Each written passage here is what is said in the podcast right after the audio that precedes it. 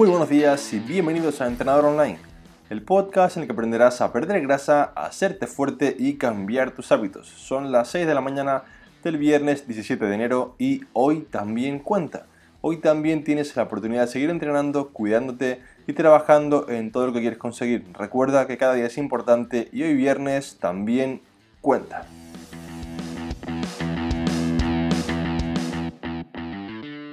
En el capítulo de hoy responderé vuestras preguntas como cada viernes. Ya sabéis que podéis ir ahora mismo a trainingarrandegol.com barra preguntas, dejar ahí vuestra pregunta y la respondo en los capítulos de los viernes para ayudaros un poquito más. Hoy hablaremos de si afecta el trabajo de cardio a la pérdida de masa muscular, cuáles son los factores digamos que más importan en una fase de pérdida de grasa, cuándo hacer una descarga del entrenamiento y mucho más.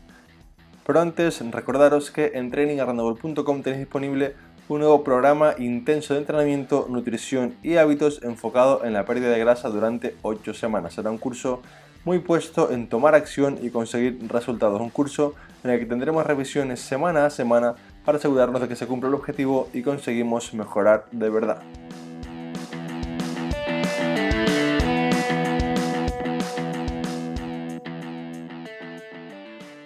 Bien, vamos ahora con las preguntas en sí, como cada viernes, 5 preguntas, 5 respuestas para ayudaros. Pregunta número 1 me la hace Milagros y me dice, buen día, primero quiero agradecerte toda la motivación y los buenos consejos que nos das en los podcasts, siempre los escucho mientras ando en bici. Mi duda es acerca del cardio. ¿Puede afectar una hora de bici después de hacer las pesas provocando la pérdida de un poco de masa muscular? ¿Cómo debería ser la sesión de cardio para que mis músculos se mantengan y yo pueda seguir progresando? Muchas gracias, un saludo desde Argentina. Bueno, Milagro, muchas gracias por tu pregunta, muchas gracias porque realmente es algo muy importante saber estas cosillas y es algo que muchas personas temen y con, digamos, con razón, porque con lo que cuesta ganar el músculo, pues no estamos como para perderlo. Entonces, la respuesta es que solamente hacer cardio en sí, solamente subirte, digamos, esta hora en bici, no va a hacer que pierdas masa muscular per se. Esto lo va a hacer la combinación de estar en un déficit calórico, digamos, en una ingesta de calorías muy bajita, muy acusado, sumado a el no entrenamiento de fuerza. En tu caso, hay una parte que es la del entrenamiento de fuerza que ya la cubres, con lo cual no me preocuparía. Simplemente debes revisar que tu déficit calórico, digamos tu consumo de calorías, no es muy bajito para que el cuerpo pues, no tenga que estar, digamos, quitándose masa muscular, porque realmente es algo que cuesta mucho mantener. Piensa que lo principal aquí es darle al cuerpo razones para mantener la masa muscular. Razón número uno, hago entrenamiento de fuerza. Razón número dos, lo suficientes calorías para que mantenga esta masa muscular y no la pierda. Así que no te preocupes, si cumples esto, podrás seguir haciendo el entrenamiento de fuerza, la parte de bici y seguir mejorando al 100%. La segunda pregunta, la pregunta número 2, me la hace Fabiola. Dice, trato de estar en déficit calórico para perder grasa. A pesar de que he logrado reducirlo un poco, aún tengo un porcentaje alto, aproximadamente un 26%. Obviamente no logro el déficit calórico, sin embargo, puedo cada vez con más peso en el gimnasio.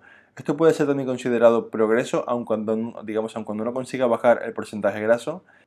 Bien, esto es un sí, pero no. Esto es un sí que se considera progreso por la parte de que cada vez eres más fuerte y cada vez tu metabolismo pues, se irá poco a poco haciendo más eficiente, pero no porque si el principal objetivo es perder grasa, tenemos que centrarnos en perder grasa y conseguir ese déficit calórico para poder lograrlo. Me encuentro con muchas personas que les pasan cosas similares a la tuya, pero les pasan cosas que, digamos, quieren un objetivo, pero no cumplen con los parámetros principales para poder lograrlo. Entonces, aquí lo más importante es que además de que sigas haciéndote fuerte, que esto la verdad que es genial que tengas esta mentalidad y que lo consigas, es muy importante que crees un déficit de calorías, porque si no, no vamos a conseguir lograr la pérdida de grasa, salvo que, por ejemplo, si te quieres mantener comiendo igual, añadas trabajo extra de cardio tipo hito similar para que puedas aumentar el gasto de calorías y así poder conseguirlo. Pero si no lo hacemos, esto es como un sí, pero no.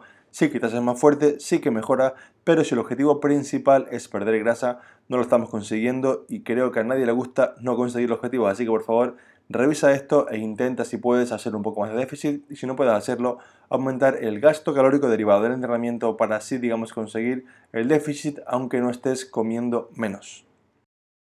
Vamos ahora con la tercera pregunta que me la hace Roxana y dice así, ¿cómo saber cuándo hay que hacer una descarga? Me refiero a que como dicen que cada semana hay que intentar aumentar el peso, mejorar las marcas, etc., hay un momento en el que el cuerpo se estresa o algo así y por eso hay que dejarlo descansar con pesos un poco más ligeros durante una semana.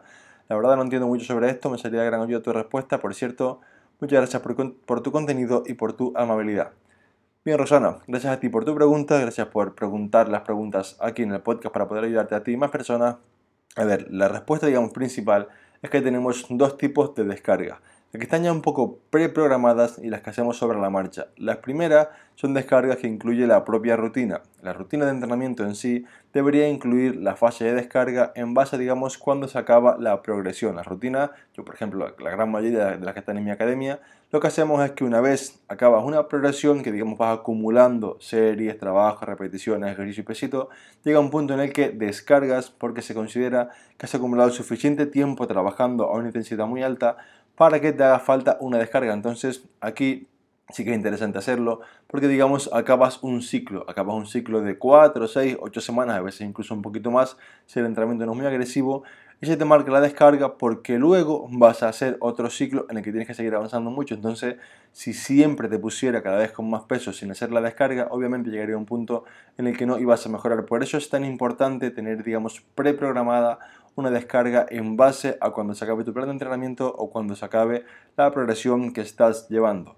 El segundo tipo sería las que hacemos sobre la marcha. Y estas son las que, aunque estemos en una rutina que digamos aún no se haya terminado o digamos la progresión no haya completado, sí que hay ocasiones en las que por estrés, por trabajo, por dormir poco, por situaciones un poco externas a nosotros, por lo que sea, lo vemos muy fatigados y digamos que no podemos seguir avanzando. Entonces aquí sí que sería interesante añadir una semana de descarga, una semana de, por ejemplo, bajar pesitos, bajar volumen de entrenamiento, tomarnos un poco un descanso, aumentar calorías, para que el cuerpo, digamos, se recupere y pueda seguir avanzando. Te dejaré sobre esto dos episodios más del podcast, el episodio 9 y el episodio 22, que lo dejaré aquí en el blog, que hago en este podcast, en el que hablo también más sobre esto, pero como consejo final quiero decirte que en la mayoría de personas que, digamos, me encuentro, que quieren hacer una descarga, no es casi nunca por un mal entrenamiento, es casi siempre por una mala nutrición o un mal descanso. Así que revisa esto, revisa estos episodios también para que te ayuden y muchas gracias por tu pregunta. Pregunta número 4 me la hace Elena y me dice qué hacer cuando sientes un cansancio continuo y ves que en los entrenamientos has bajado el rendimiento. Bien, pues así como lo comentaba justamente a la compañera anterior, aquí es uno de los momentos en los que sí que deberíamos hacer una descarga, es uno de los momentos en los que sí que se recomienda tomarte una semana libre, por ejemplo, si te ves muy cansada incluso a nivel mental, si te ves que es un cúmulo de situaciones de trabajo, estrés y similar, sería genial, digamos, unas vacaciones, quien quiere vacaciones, pues algo así. Y si no, también puedes seguir yendo al gimnasio, pero por ejemplo, una de las cosas que yo uso bastante es seguir entrenando, pero, o bien, opción 1, no tener un plan, sino simplemente ir al gimnasio, hacer lo que me guste, cuando me guste, vivir un poco como bueno, para disfrutar un poco del entrenamiento ya, Opción número 2, seguir con tu rutina, reducir la intensidad, es decir, el peso de trabajo un 30-40% y también hacer la mitad de las series que normalmente hacías. Con esto, comiendo y durmiendo bien durante la semana podrás recuperarte para seguir avanzando sin ningún tipo de problema. Así que recuerda, si te sientes así, revisa si es un, digamos, un problema global en varios aspectos de tu vida. Si es así, pues intenta desconectar un poco. Y si únicamente haces el entrenamiento, come un poquito más, descansa bien esa semana y haz el plan que te digo, ya sea de hacer un entrenamiento que te guste a ti por diversión o el actual, pero con menos peso y menos series de trabajo. Vamos ahora con la quinta y última pregunta que me la hace Carlos y dice así. Siempre dices que los hábitos son importantes, pero ¿cómo de importantes son? Es decir, si yo no tengo tan buenos hábitos, ¿qué me puede pasar? Gracias por tu apoyo. Bien, a ver, Carlos, quiero explicarte. Los hábitos realmente lo son todo. Es decir, si nos ponemos a mirar un poco en modo de hábitos, tu cuerpo es el resultado de tus hábitos de entrenamiento y nutrición.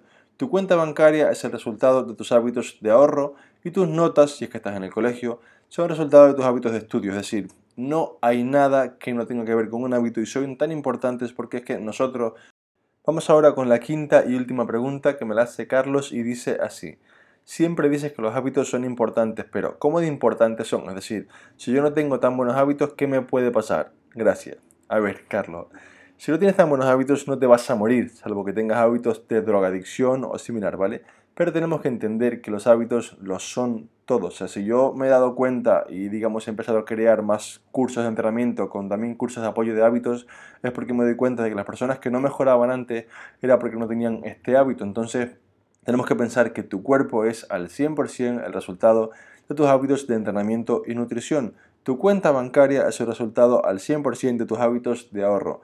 Tus notas, si es que estás en el colegio, por ejemplo, son resultado de tus hábitos de estudio, es decir, ni tú, ni yo, ni nadie podemos predecir el futuro, no podemos, digamos, pues imaginar, no podemos eh, saber cómo estaremos de aquí a 5, 10 años, 5, 10 meses, pero sí que podemos crear unos hábitos que nos ayuden a llegar a donde queremos estar en 5 o 10 meses o años. Entonces por eso es tan importante el hoy también cuenta, por eso es tan importante el día a día, el no te escaquees, el entrena hoy, el aprovecha, sigue mejorando porque realmente somos lo que hacemos cada día. Mucha gente se queja de que no mejora en el gimnasio, mucha gente se queja de que no llega a final de mes, de que no ahorra, de que mil cosas así.